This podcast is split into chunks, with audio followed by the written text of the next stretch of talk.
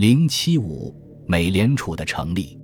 的确，这样的公债规模没有央行的配合是很难实现的。然而，美联储的成立与欧洲君主开银行资助自己打仗的背景有点不同。一九零七年的美国股灾中，摩根公司扮演了最后借款人的角色。热衷于推动成立一个中央银行的罗德岛参议员尼尔森 ·W· 奥尔德里奇说：“一定得做点什么。我们不会总是有波旁摩根在那里应对银行危机。”其言外之意就是在危机时刻。需要有一个机构能够为整个市场提供流动性支持。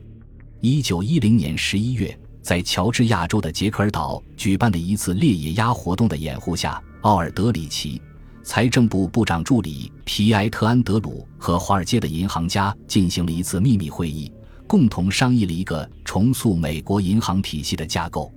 这个架构是一个建立在地区性储备银行之上。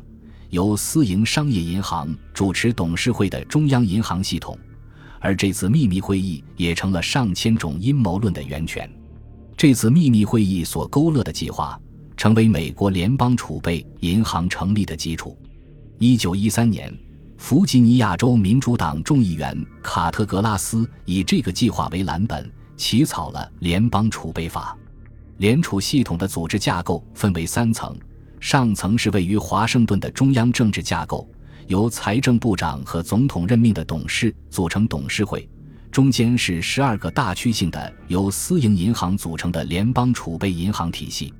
旗下监管的底层机构就是所在区域内各个商业银行成员。而大区储备银行中最重要的和掌握实权的，就是位于纽约的联邦储备银行，因此。美联储初期的运转完全掌握在纽约联储银行手上。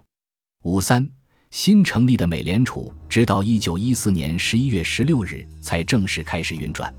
而自欧洲三个月前开战以来，美国的金融市场已经经历了有惊无险的一幕。欧洲战事于八月刚一爆发，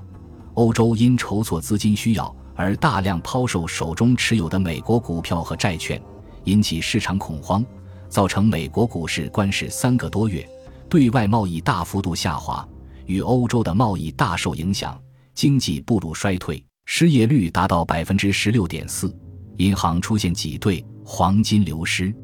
然而，战争使情况很快发生逆转，欧洲战事对美国的物资需求使美国的出口转而迅速攀升，军备生产不仅极大的推升了制造业及其出口。失业率也迅速下降到百分之六点三。一战爆发后的美国参战，恰巧给了美国走出一九一三至一九一四年经济危机的历史机遇。